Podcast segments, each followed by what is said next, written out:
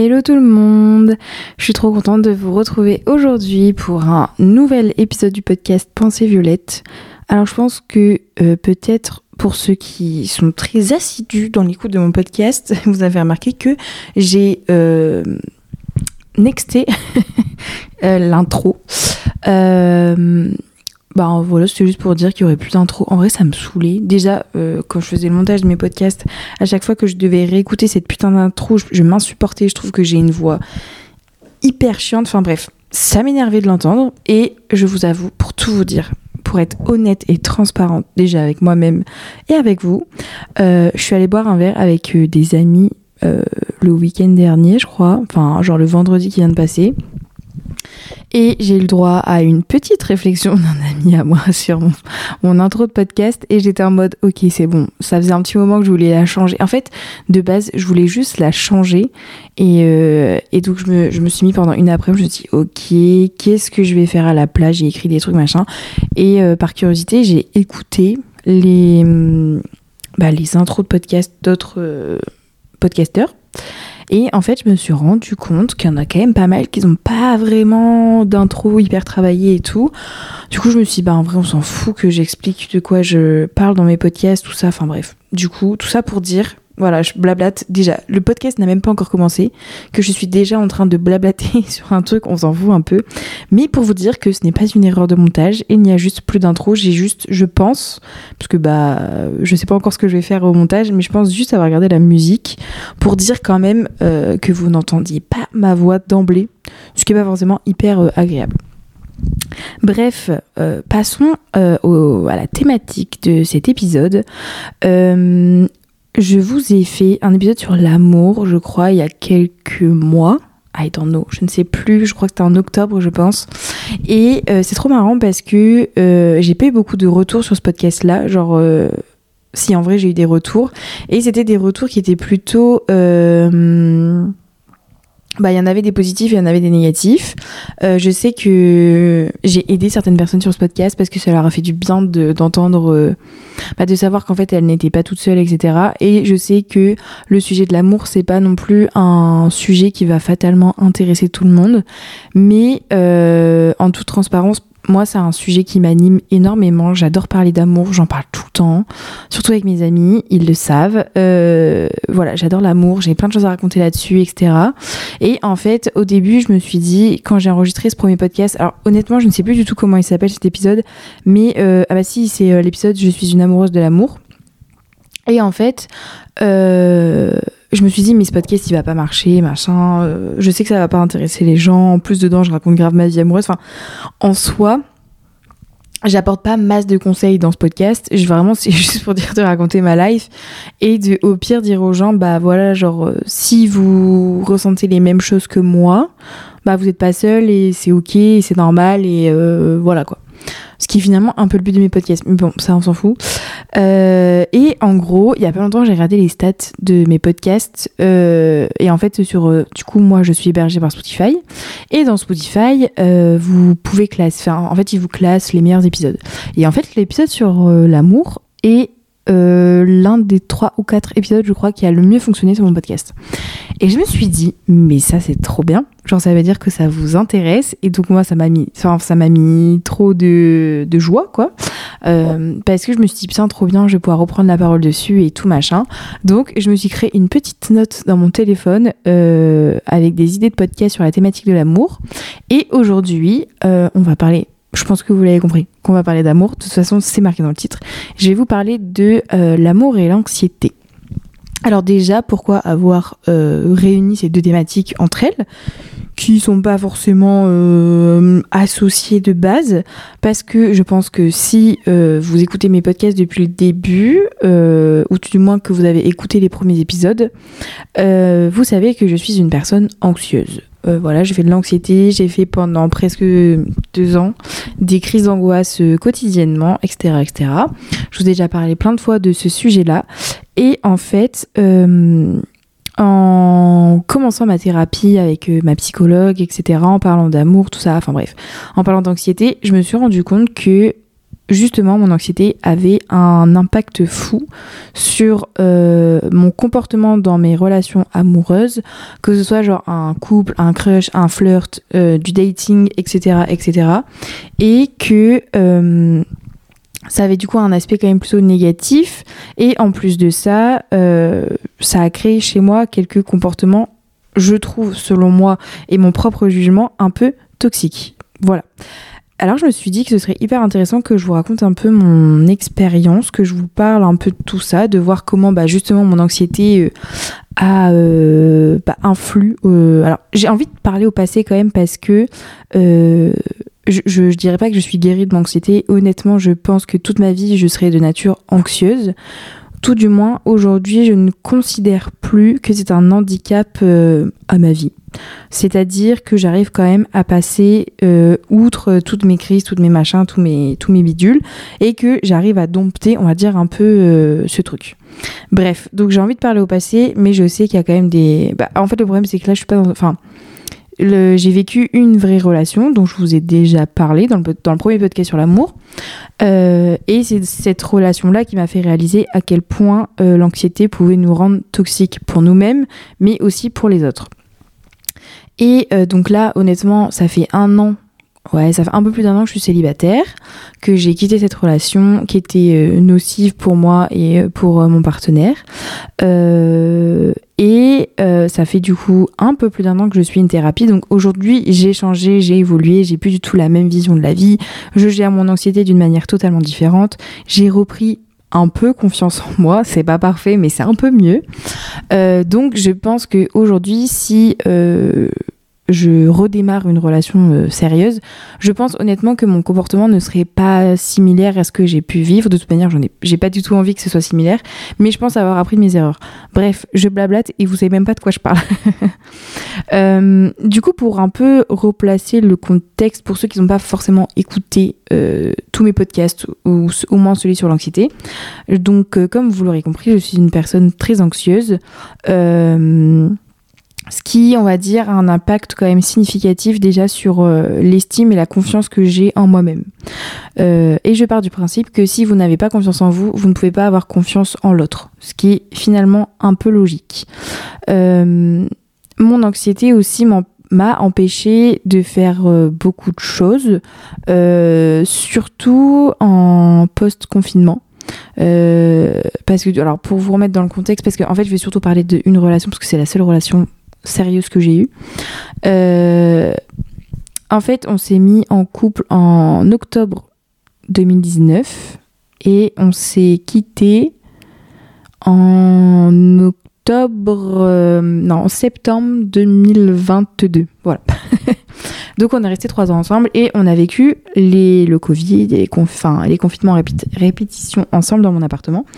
Euh, et en fait, euh, mon anxiété s'est un peu développée euh, en 2020 surtout pendant l'été, bref, post-confinement.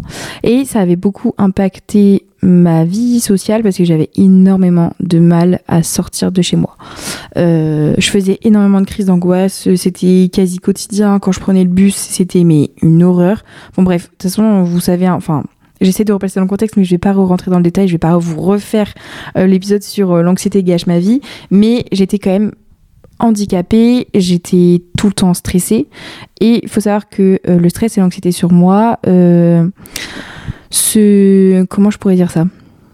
En gros, j'ai évacué cette anxiété euh, soit par les pleurs, soit par la colère. Donc euh, j'ai été quand même plutôt colérique. Je vais vous, vraiment vous dépeindre euh, une facette de ma personnalité qui n'est pas du tout agréable pour moi de, de vous parler parce que je n'en suis pas du tout fière de ce comportement-là. Et j'en ai conscience, mais j'étais très colérique, j'étais très... En fait, j'avais besoin de passer mes nerfs euh, de, passer mes nerfs en fait. Et généralement, bah, c'était mon mon copain qui prenait parce que bah il était quotidiennement avec moi et que euh, je sais pas pourquoi euh, c'était lui c'était jamais mes amis jamais ma famille c'était c'était lui et en fait euh, au début, c'était pas du tout comme ça. Enfin, il y a eu un an où c'était vraiment incroyable, enfin trop bien, bref, voilà. Et c'est à partir du moment où mon anxiété s'est déployée, où j'ai vraiment, avec du recul, je sais que je pense que mes amis seront pas du tout d'accord avec moi, euh, mais c'est pas grave. Moi, je le vois comme ça et du coup, je vous, le transmets comment moi je l'ai vécu et comment je le perçois avec du recul aujourd'hui. Je pense que j'étais vraiment euh, alors, je pense que tous les deux, on a nos torts dans la relation, bref. Mais hum, mon anxiété m'a vraiment fait devenir une personne horrible. Avec du recul, je pense que j'étais, euh, vraiment euh, pas très, pas très gentille. Alors, c'était pas euh, comme ça à 100% du temps. Je suis quand même quelqu'un de bien.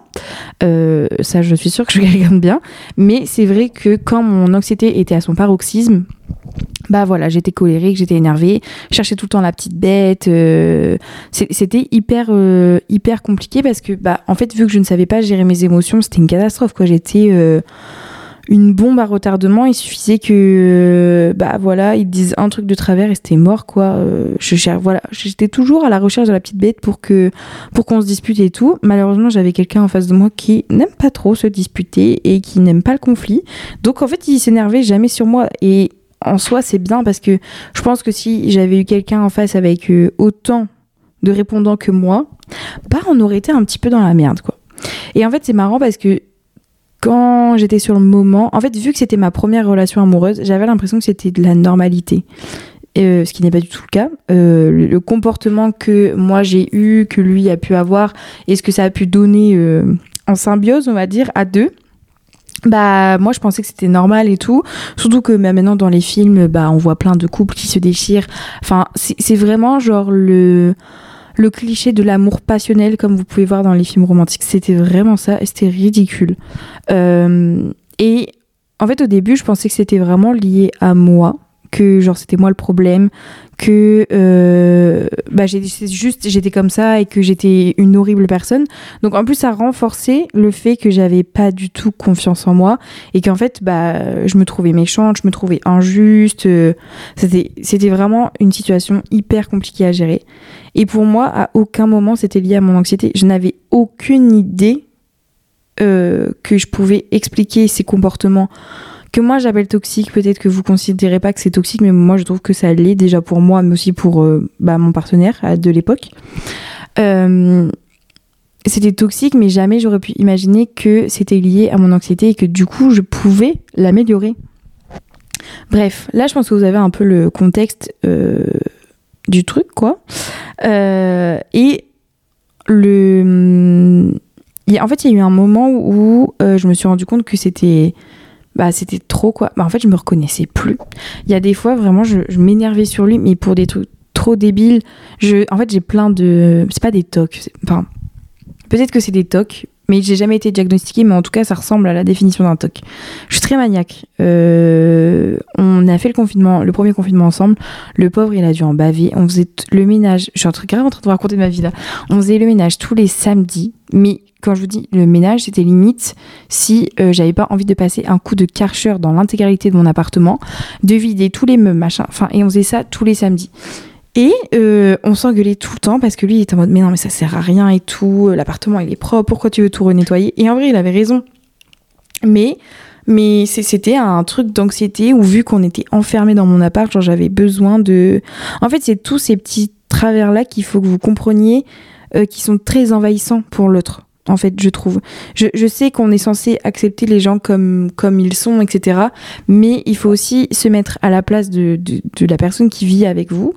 Euh, j'avais des comportements qui étaient liés à mon anxiété, qui étaient mais hyper compliqués à vivre pour lui et en fait je m'en rendais pas compte parce que bah déjà j'avais pas l'impression que mes enfin je, me rendais déjà pas compte que mes comportements n'étaient pas euh, normaux euh, et, en fait, c'est quand j'ai vraiment commencé à creuser dans ma, dans ma thérapie, surtout quand je me suis retrouvée toute seule, euh, quand on n'était plus ensemble, où je me suis rendu compte que, euh, bah en fait, c'est là où ça a été compliqué pour moi parce que, bah comme vous avez compris, pardon, on va dire que je gérais mes émotions par la colère et par le fait de me défouler sur lui. Alors quand je me dis, je vous dis défouler sur lui, il n'y avait rien de physique. Hein. ne pensez pas que euh, j'étais là à euh, m'énerver, crier dessus et tout, mais c'est juste que j'étais désagréable avec lui.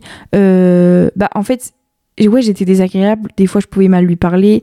Euh, je faisais pas forcément d'efforts. Euh, c'est dans tous ces moments de stress où j'étais pas, euh, c'était pas la meilleure version de moi-même. Mais tout le reste du temps, j'étais moi, donc c'était ok, ça se passait hyper bien, c'était trop bien. Mais par exemple, quand j'étais en période d'examen ou quand il y avait une situation qui me stressait de ouf, genre, euh, je sais pas, un entretien, machin, bah je pouvais devenir très désagréable et parfois méchante parce que pour moi, évacuer mon stress et mon anxiété, c'était c'était euh, passer mes nerfs en fait sur lui. Donc ça arrivait quand même bah, quelques fois par mois où j'étais très très très compliqué à vivre.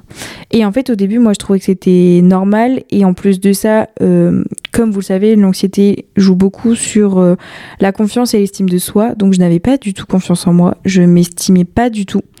Donc moi dans ma tête, j'étais persuadée que bah un jour ou l'autre il allait partir parce qu'il allait trouver mieux. Donc je poussais tout le temps le vice. Vous savez, souvent les il y a quand même beaucoup de femmes qui font ça en mode de non mais tu devrais me quitter, tu mérites mieux.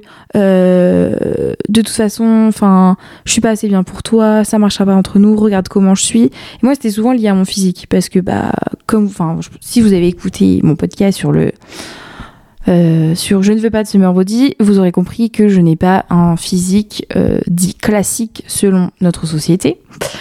Euh, et alors que euh, mon ex, il était bah, très grand, très fin, musclé, bref, voilà. Et j'étais tout en mode, mais qu'est-ce que tu fais avec une meuf comme moi? Euh, Regarde comment t'es beau, regarde comment moi je suis moche. En plus, je suis grosse, toi t'es tout fin, on va pas ensemble. C'était que des trucs comme ça. Pour moi, ça, je trouve quand même que. Alors, je dirais pas que c'est des comportements toxiques, mais c'est pas à faire parce que bah en fait c'est nul genre vous enfin j'ai reporté mon manque de confiance euh, sur lui. Et le pauvre à chaque fois il était en mode non mais Noémie euh, t'es très bien comme t'es moi je, je t'aime comme tu es t'es très belle je te trouve magnifique. Et moi j'étais en mode mais je- ce que tu me dis là ça rentre par une oreille ça ressort par l'autre. Et en fait j'ai quand notre relation s'est finie, j'ai passé beaucoup de temps toute seule. J'ai mon, mon stress, a, en fait, mon anxiété a naturellement diminué quand notre relation s'est finie. Euh, donc, j'avais plus trop à gérer mon anxiété. Donc, bah, j'étais redevenue plus drôle, plus joyeuse, plus gentille, plus présente pour mes proches, euh, beaucoup plus ouverte à la discussion. euh. en fait, j'étais redevenue moi. Et du coup, bah, quand de mon côté, je devais bah, revivre ces moments d'anxiété, parce que malgré le fait que euh, bah, mon anxiété c'était quand même réduit naturellement, on va dire, bah, c'est toujours en moi, ça sera, je pense, toujours en moi. Euh, bah, en fait, je me suis, j'ai trouvé un nouveau refuge, c'était la nourriture. Donc c'est comme ça que je suis un peu retombée dans mes troubles du comportement alimentaire. Mais euh, vu que j'étais bien encadrée par ma psychologue, j'ai réussi à pas tomber trop vite là-dedans. Mais en fait, c'est bizarre parce que j'avais retrouvé. En fait, je m'étais retrouvée moi, quoi. C'est comme, comme je vous disais avant. Après la rupture, je me suis, je me suis retrouvée moi, le fait de passer du temps toute seule, de passer des soirées toute seule à mon appart, de regarder des films avec mon chat, me faire à manger tranquillement. Euh, je, en fait, je me suis redécouverte et euh, j'ai repris confiance, en, enfin confiance en moi. C'est pas parfait aujourd'hui, mais on sent qu'il y a du mieux, quoi. Donc, je me suis rendu compte que bah, tous les comportements que j'avais pendant ma, ma relation, c'était pas moi en fait. C'était vraiment mon anxiété qui parlait. Et ça m'a fait un peu froid dans le dos parce que je me suis dit, waouh, je pensais pas que mes crises d'angoisse, mon anxiété pouvaient autant impacter ma relation et surtout impacter mon partenaire parce que Bon, honnêtement, j'en ai jamais vraiment parlé avec lui, ça n'a jamais eu vraiment une vraie discussion là-dessus. Mais je pense honnêtement que lui, ça. Enfin, j'en suis même persuadée que ça a dû l'affecter parce que, bah, en fait, c'est hyper fatigant de côtoyer une personne qui est anxieuse. Euh, Et puis en plus, euh, quand on s'est rencontrés, j'étais. Enfin, j'avais pas conscience que j'étais aussi anxieuse, que les crises que je faisais, c'était des crises d'angoisse parce que ça a toujours été en moi. Ça s'est juste vachement plus euh, euh, exprimé après le premier confinement. Mais j'ai toujours été de nature très stressée, très anxieuse, etc. Euh, mais je ne savais pas, je, je- je- je n'avais pas conscience de, de, ce- de, de mon état, on va dire, entre guillemets. Euh, et donc c'est pendant toute cette année qui vient de s'écouler que bah, j'ai réalisé qu'il y avait un, un petit souci, qu'il y avait un petit truc qui allait pas chez moi. Et c'est ok, j'ai pris conscience que bah voilà, euh, déjà de une, j'étais pas prête à me remettre dans une relation. En même temps, ce qui est logique, hein, après trois ans, après une relation de trois ans, je pense que le premier truc qu'on se dit, c'est quand même, enfin, non, je pense qu'il y a des gens qui peut-être ont l'impression d'être prêts pour se remettre en couple. Tout du moins, moi, je me suis, je me suis dit, ok, Là, on va prendre un petit temps pour soi, on va souffler un peu, on va essayer de, réparer un peu ses traumas, quoi. on va essayer de sentir un peu plus, un petit peu plus heureuse et en paix avec soi-même. Et après, on verra. Et je trouve que j'ai fait, je sais pas si je vais me lancer des fleurs ou pas, en vrai, j'en sais rien. Mais je trouve que j'ai fait un super beau chemin depuis un an où euh, je sais qui je suis, je connais ma valeur, j'ai compris que j'avais des qualités et que je méritais d'être aimée à ma juste valeur. Euh, ce qui a été long d'ailleurs à intégrer, mais euh, en fait ça fait surtout pas si longtemps que ça que mon comportement il a changé. Et en fait ce qui est marrant, c'est que euh, pendant cette année qui s'est écoulée, parce que là, je vous parle de relations amoureuses et tout, mais l'anxiété, ça impacte tout ce qu'il y a aussi avant le couple. Donc, c'est-à-dire le dating, le fait de rencontrer quelqu'un, de flirter, de se sociabiliser avec un homme, etc. Euh, je déteste parler aux gens. Je suis pas du tout quelqu'un de sociable. Mes amis le savent, ils le voient quand on est en soirée et tout. Je peux voir un mec qui me plaît euh, dans un bar, jamais de la vie j'irai lui parler. Déjà de une parce que je suis hyper timide, euh, de deux parce que même si j'ai repris confiance en moi, mon estime de moi et la manière dont je me vois n'est pas encore incroyable. Donc fatalement, je vais considérer que l'autre euh, va me voir d'une manière très négative par rapport à mon physique. Je pense que vous avez compris l'idée. Et au-delà de ça, par exemple, si un mec vient me parler en soirée, je vais être très désagréable parce que tu me déranges. Je suis en soirée avec mes amis. Pourquoi tu viens me parler? Je n'ai pas envie de te parler. Alors peut-être que certains hommes qui vont écouter mon podcast, ils vont se dire bah super, on fait comment du coup? Bah je sais pas. euh, ça Après, je vais pas. En vrai, je suis pas désagréable, mais juste ça dépend comment c'est fait, ça dépend l'approche, etc. Mais généralement, j'aime pas trop qu'on vienne me déranger. Genre, déjà, ça met mal à l'aise. Et c'est le genre de situation quand vous êtes anxieux qui est très compliqué euh, à gérer parce que c'est un, imprévu et un inconnu. Donc, vraiment, les, deux pires trucs que vous pouvez faire à une personne anxieuse, c'est les imprévus et euh, l'inconnu. Voilà. Donc, voilà. Bref, vous avez compris, c'est pas mon truc. Mais ce qui est marrant, c'est que euh, après quelques mois de, enfin après euh, quelques mois après ma rupture, pardon, euh, je me suis dit vas-y, je, je, vais remettre les les applis de rencontre parce que si vous n'êtes pas au courant, si vous n'avez pas écouté mon, mon premier podcast sur l'amour, j'ai rencontré mon ex sur Tinder. Et oui, c'est possible. Vous pouvez rencontrer l'amour sur Tinder. je l'ai rencontré sur Tinder et, et on est resté trois ans ensemble. Voilà, c'est pour une fois un exemple positif que Tinder peut faire des miracles. Bon, si ça peut vous conforter, euh, je me suis remis sur Tinder il n'y a pas très longtemps. Euh, c'est de la merde, voilà. c'est vraiment de la grosse merde, ça me saoule. Les gens sont pas intéressants. J'ai l'impression qu'il y a une. J'aimerais trop faire un podcast là-dessus parce que j'ai l'impression que la vibe euh, entre hommes et femmes là, elle, elle, est bizarre. Genre, on ne se comprend plus, on communique plus en fait. Je, bref, je ne vais pas m'étaler sur ce sujet-là, mais c'est fou les clochards que vous pouvez trouver sur les apps. De... Enfin, bref.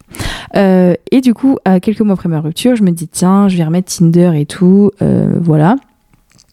Et, euh, et je, c'est trop marrant parce que du coup, au début de l'année, j'ai quand même rencontré des mecs. Euh, enfin, oui, des mecs. Euh, bah, pas tant que ça d'ailleurs, mais j'arrivais à discuter avec eux et tout. Et en fait, j'ai l'impression, c'est trop bizarre, mais que l'univers a fait exprès de mettre tous ces hommes. il n'a pas eu tant que ça, il y en a eu, je pense, 4 sur, étalés sur peut-être 4-5 mois. Non, 4, j'abuse. 3. Oui, 3. et c'est trop marrant parce que ça n'a mené à rien. Hein. Les trois, vous, vous doutez bien, sinon bah, je vous dirais pas que je suis célibataire maintenant. Ça n'a mené strictement à rien. Et c'est trop marrant parce que chaque expérience avec un mec m'a appris un truc sur moi. Donc c'est fou parce que je, du coup, j'ai appris des trucs sur moi. Genre le premier, je me suis dit, bah en fait, euh, je mérite mieux, quoi. J'ai pas envie d'un mec comme ça. non, merci. Euh, le deuxième a fait un peu plus mal et encore. Euh, c'était plus en mode, ok, en vrai, genre je sais pas comment expliquer pour pas trop rentrer dans les détails parce que ça me mettrait mal à l'aise. Mais c'était en mode, ok, genre, tu peux avoir plus confiance en toi. Genre, t'es es capable. Je sais pas comment vous expliquer, mais bref, ça m'a appris un truc. Et euh, le suivant, c'était en mode, bah en fait, je suis capable de pas m'attacher à quelqu'un parce que, enfin, je, je, vous donne des infos comme ça au compte-goutte sur ma personnalité, mais j'ai très longtemps été euh, un cœur d'artichaut. Et cette expérience-là est en mode, ok, bah je pense que maintenant, comme je sais un peu plus ce que je veux, j'ai un peu plus confiance en moi et euh, j'ai plus conscience, on va dire, de qui je suis, les valeurs que j'ai, les qualités que j'ai, tout ça, tout ça. Euh, je sais ce que je ne veux plus et ce que je ne veux pas. Bah en fait, non, je ne vais pas accepter euh, ce genre de personne juste euh, pour combler un manque d'amour. Parce que honnêtement, j'étais quand même en manque d'amour parce que bah, j'étais en train d'apprendre à m'aimer. Donc forcément, il manquait un truc. Il y avait un vide, mais que j'ai comblé par la suite par mon amour propre. Euh, et du coup, c'est trop marrant parce que bah, après, euh, ça m'a cassé les couilles. Donc j'ai dit, bah c'est tout, genre on arrête. J'ai passé un été incroyable sans penser aux hommes, c'était trop bien. J'ai passé un bête d'été, c'était trop cool. Bref, je reviens à Lille, tout se passe bien, patati patata. Euh, bref, euh, la vie euh, a pas été si belle que ça sur la fin de l'année. Mais bon, bref. Et je sais pas, je m'ennuie. en fait, c'est vraiment par pur ennui que j'ai remis Tinder, donc il y a pas très longtemps. Je pense il y a deux mois, un truc du genre. et je sais pas, il y a un truc qui a changé, genre les gens ne m'intéressent pas. En fait, c'est fou parce que au début de l'année, quand j'avais remis Tinder, je faisais grave euh, l'effort quand même de, bah, de discuter, de m'intéresser à la personne, de relancer.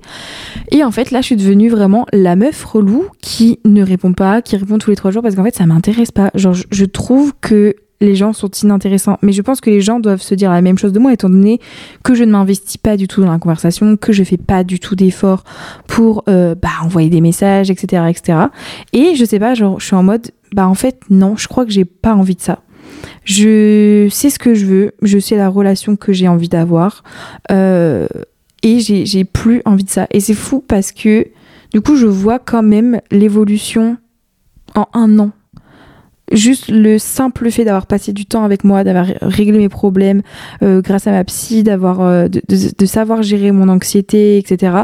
D'avoir conscience du fait que bah, je suis anxieuse, donc fatalement, ça, euh, bah, en fait, ça sous-entend quand même quelque chose dans le sens où, par exemple, les critères, nos critères, hein, peut-être un peu violents, mais si bah, mes attentes par rapport à un homme sont peut-être différentes d'une personne qui n'est pas anxieuse. Enfin, Quoique. Bah, par exemple, euh, mon ex, il n'était pas trop dans la communication. Euh, voilà, il communiquait pas trop. Je pense que toutes les femmes et tous les hommes. Bah, je sais pas. Je pense que toutes les femmes ont envie d'un homme qui communique, mais euh, pas forcément sur si sur ses émotions, ses sentiments, parce que quand vous êtes anxieux, le fait d'avoir quelqu'un en face de vous qui ne parle pas, qui ne communique pas, c'est vraiment le, pire truc au monde, parce que votre cerveau euh, fait des suppositions, euh, bah parce qu'en fait vous n'avez pas de réponse, donc vous supposez, et c'est horrible. Enfin, je pense que même pour une personne qui n'est pas anxieuse, anxieuse euh, c'est aussi horrible, mais ça crée derrière des comportements hyper bah, toxique parce que euh, bah, on se fait des films donc après bah euh, votre cerveau il, votre cerveau peut vraiment être complètement psycho hein, quand vous êtes anxieux euh, donc vous faites des films et puis après vous faites dans le téléphone machin vous, êtes persuadé et sûr de vous que la personne vous trompe qu'elle a rencontré quelqu'un d'autre et donc après vous vous disputez etc etc moi maintenant il me faut quelqu'un qui communique sur ses émotions, ses sentiments, sur ses envies, ses besoins, etc., etc. C'est voilà, mais je, enfin, je pense, je, sais pas si c'est uniquement lié à mon anxiété, euh, mais pour moi, ça m'aiderait. Genre, c'est un, c'est un confort. pour moi, ce serait juste apaiser mon cerveau. Donc, ça m'aiderait quand même pas mal. Euh, et je pense que j'ai besoin aussi de quelqu'un qui soit très ouvert d'esprit, très empathique, parce que je suis déjà tombée sur des garçons. Euh, quand vous leur parlez d'anxiété, de santé, de santé mentale, de développement personnel, de psychologie, euh, ils voient un peu flou quand même. Hein. Parce que, je ne sais pas pourquoi d'ailleurs, mais pour moi, c'est hyper important d'avoir quelqu'un qui soit ouvert sur le fait que, euh, bah ouais, je suis anxieuse. Oui, je suis souvent stressée. Donc, forcément, bah, je peux être un peu chiante. Il faut aussi avoir conscience du fait que l'anxiété a un, impact sur notre vie quotidienne. Bon, aujourd'hui, j'ai l'impression que c'est moins. Euh, c'est moins quotidien. Mais euh, quand même, je sais que j'ai encore des petits, des petits travers et je pense que ça restera comme ça toute ma vie. Il faut aussi avoir conscience que, bah voilà, on, a chacun nos traumas, on a chacun nos difficultés, on a chacun nos défauts, etc. etc. Et c'est aussi important de le communiquer à la personne avec qui vous envisagez potentiellement une relation sérieuse. Euh, mais je suis quand même hyper contente parce que, alors honnêtement, du coup, je ne sais pas euh, si dans une prochaine relation je je serai différente parce que bah voilà je suis quand même j'ai quand même évolué depuis un an et ça j'en suis hyper contente et je suis hyper fière de moi. Mais bah je je sais pas si tout changera du jour au lendemain j'en sais rien. Euh, mais en tout cas j'espère que ce sera différent. De toute façon j'ai des ambitions différentes. Euh, bah je vis aussi voilà, de vous l'avez entendu dans mon dernier podcast hein, sur la peur de vieillir. Euh, mais je grandis, j'ai des enfin, c'est marrant, mais j'ai quand même des envies euh, de relations plus simples, plus saines, euh, moins prises de tête. moi, pendant longtemps, j'ai rêvé d'une relation comme on lit dans les livres ou comme on voit dans les films, très passionnelle. On se dispute, on se déchire, après on se fait des retrouvailles, machin, bidule. mais non, moi j'aimerais un truc un peu plus calme. Moi, tu calmes. J'aimerais du calme. et ce qui va encore plus avec mon cerveau d'anxieuse parce que voilà, la passion, c'est bien 5 minutes, mais je pense que l'amour passionnel, c'est pas le meilleur amour qui existe sur Terre. C'est bien de le vivre une fois, je pense, mais c'est fatigant en fait. C'est très fatigant. Bref, euh, je vais essayer de pas m'attarder trop sur le sujet là parce que ça fait quand même un petit moment que je vous parle là. Mais tout ça pour vous dire, enfin, je trouvais ça hyper intéressant en fait de, bah, de faire comprendre aux gens que ouais genre c'est pas c'est pas facile en tant qu'anxieuse d'être dans une relation de couple parce que fatalement vu qu'il y a cette notion de communication de confiance bah c'est quand même sortir d'une certaine zone de confort et puis en plus euh, moi je sais que j'ai j'ai vraiment enfin mon, ex était vraiment un support émotionnel. C'est-à-dire que je me suis vraiment mais complètement euh, reposée sur lui et c'était la, pire chose à faire parce que bref enfin je pourrais peut-être dédier un épisode à ça mais ça a créé énormément de affective. Euh, je, je, ne m'imaginais pas vivre sans lui. Enfin, le fait, juste le simple fait de m'imaginer euh, ma vie sans lui, j'avais envie de mourir. Euh, enfin, c'était horrible. Je pouvais rien faire sans lui. Je pouvais pas aller faire les magasins. Je pouvais pas aller boire un verre sans lui. Enfin, je pouvais, je ne pouvais pas sortir de chez moi sans lui parce que je sais pas, j'avais, c'était en fait, c'était fou parce que un jour ma psy m'a dit mais Noémie, est-ce que tu t'es déjà demandé pourquoi euh, à partir du moment où tu as quitté ton, ton mec, tes crises d'angoisse ont disparu. Je lui dis bah non, mais bon, il faut pas être, euh, enfin, faut pas être, euh, faut pas être hyper intelligent pour comprendre que c'est mon, mon ex qui crée ces, ces crises d'angoisse, mais en même temps, c'était quand même lui, c'était le seul à pouvoir les calmer, c'était le seul à pouvoir me rassurer, c'était vraiment genre euh, mon sauveur de mon anxiété quoi. J'avais vraiment tout reposé sur lui. Donc vous imaginez quand même que euh, la force que j'ai dû trouver pour bah dire on arrête cette relation. Après c'était une décision commune, je vais pas vous mentir, il m'a quand même pas mal aidé, euh, mais ça a été hyper compliqué parce que bah en fait du jour au lendemain j'étais en mode ok je n'ai plus de support émotionnel. Comment on fait là? J'ai dû tout réapprendre. C'est ça que ça qui a été fou c'est que j'ai réappris à vivre seul quoi. Après je pense que c'est le cas dans toutes les ruptures et tout ce que je vous ai raconté aujourd'hui n'est pas fatalement lié à l'anxiété mais il y a quand même certaines choses qui sont exacerbées quand vous êtes euh, anxieux ou anxieuse. Euh, et euh, et c'était, enfin, je, me souviens. Euh, en fait, c'est marrant parce qu'au début, c'était pas si compliqué que ça. Et c'était au fur et à mesure du, bah, la première fois où j'ai dû aller faire mes courses. La dernière fois, j'étais en train de relire mon, parce que je tiens quand même un journal et je m'étais quand même félicitée d'avoir réussi à aller faire mes courses toute seule. Enfin, je sais pas si vous vous rendez compte quand même. Bref, euh, tout ça pour vous dire que, euh, j'aspire à mieux pour ma, ma ou mes prochaines relations, je ne sais pas trop, euh, que bah, je travaille toujours aujourd'hui sur mon anxiété. Euh, peut-être que ça vous intéresserait que je fasse juste un épisode sur mes tips pour gérer l'anxiété, parce que bah, j'ai encore du recul sur la situation, j'ai encore appris plein de choses sur moi. Euh, donc voilà, mais sinon j'ai pas vraiment enfin, en, fait, le truc, c'est que si vous êtes dans une relation amoureuse et que vous êtes anxieux déjà, je pense que le truc qui pourrait vachement vous aider, c'est être dans la, dire, la surcommunication avec votre partenaire. Vraiment, le fait de tout communiquer. Donc, peut-être que ça peut être compliqué pour lui parce qu'il faut quand même assimiler toutes les émotions, toutes vos pensées, etc., etc.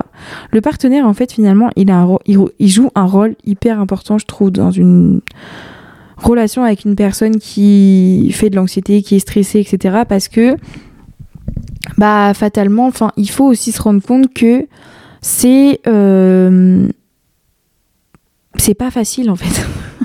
Moi, par exemple, je ne sais pas si je pourrais gérer une relation avec une personne anxieuse. Ça me fatiguerait trop. Et déjà que ma, ma propre anxiété me fatigue, donc si je devais, en fait, vous devez pas la gérer, mais fatalement, ça se répercute quand même sur vous, surtout si vous vivez ensemble, etc., etc. Donc voilà, il faut être. Moi, j'aimerais que si un jour je, j'espère, si un jour je rencontre quelqu'un d'autre, enfin une, nouvelle personne, quoi, euh, bah je j'espère que cette personne se, sera consciente que oui, euh, bah, sortir avec moi, c'est aussi sortir un petit peu avec mon anxiété. Même si aujourd'hui ça va mieux, bah, comme je vous ai dit tout le long de l'épisode, il y a encore des travers, il y a encore beaucoup de choses à améliorer, etc., etc. Mais voilà, moi je trouve que, de toute façon, c'est comme dans toute relation, qu'elle soit amoureuse, amicale ou familiale, quand vous avez des proches à vous qui ont, qui, qui ont pardon, euh, un trouble de l'anxiété, un rapport à la nourriture compliqué, enfin un des traumas, on va dire, liés à la psychologie, et bah vous avez, déjà on appelle ça, moi j'appelle ça des aidants, bah vous avez quand même un, petit rôle à jouer. Donc je, vais jeter une bouteille à la mer, mais si vous voulez, si vous êtes dans ce cas-là où vous avez des amis qui, euh, qui sont anxieux, qui ont des, des petits problèmes liés à leur santé mentale, etc., euh, ou votre copine, votre copain, votre frère, sœur, bref, vous avez compris quoi, euh, bah, je vous invite à aller sur le site de la Nightline. je le mettrai dans la dans la description de ce podcast ou sinon je referai un petit post sur Instagram. Donc n'hésitez pas à me suivre sur Instagram, c'est euh, pensée.violette. Euh, voilà. Et euh, sur la netline, euh, du coup sur leur site internet, vous avez une partie qui est dédiée pour les aidants. Donc ils vous donnent des conseils, etc. Il y a un kit de survie, tout ça, tout ça. Donc n'hésitez pas à faire un tour si vous sentez un peu démuni face à la situation d'un de vos proches. bah, je vous invite à, à checker ça sur le site. Ça peut être intéressant. Peut-être que ça peut vous aider à vous aiguiller parce que honnêtement, moi, mon ex, il me disait des choses par rapport à mon anxiété qui me voilà. Par exemple, euh, non mais pourquoi tu stresses? Il n'y a aucune raison de stresser. Ah bon? C'est vrai, bah, je, sais. Euh, je sais qu'il n'y a aucune raison valable de stresser, mais mon cerveau en a décidé autrement. Voilà, c'est ce genre de petites phrases qu'il faut éviter de dire à une personne anxieuse. Bref, euh, je vais vous laisser là. J'espère que cet épisode vous a plu. Euh, moi, enfin, de toute façon, je pense que vous l'avez compris. J'adore parler d'amour et de toute manière, il y en a d'autres qui vont arriver en 2024. Là, avant la fin de l'année, vous n'aurez plus. En même temps, on est le 19 décembre, hein, donc voilà. on ne se parle pas avant avant Noël, bah non, parce qu'on est 19. Donc, bah, je vous souhaite euh, un très, très, très joyeux Noël. Dans tous les cas, moi, je reviens mercredi prochain. Euh, voilà. J'espère que vous, allez bien profiter des fêtes. Je sais que pour tout le monde, ce n'est pas forcément facile de survivre aux fêtes de Noël parce que, bah, on choisit pas sa famille et des fois, ça va être très compliqué. Euh, mais en tout cas, j'espère que vous allez quand même pouvoir profiter de ces vacances, de pouvoir vous reposer, passer du temps avec vos proches, etc., etc. Bref, prenez de vous et euh, bah, on se dit à la semaine prochaine.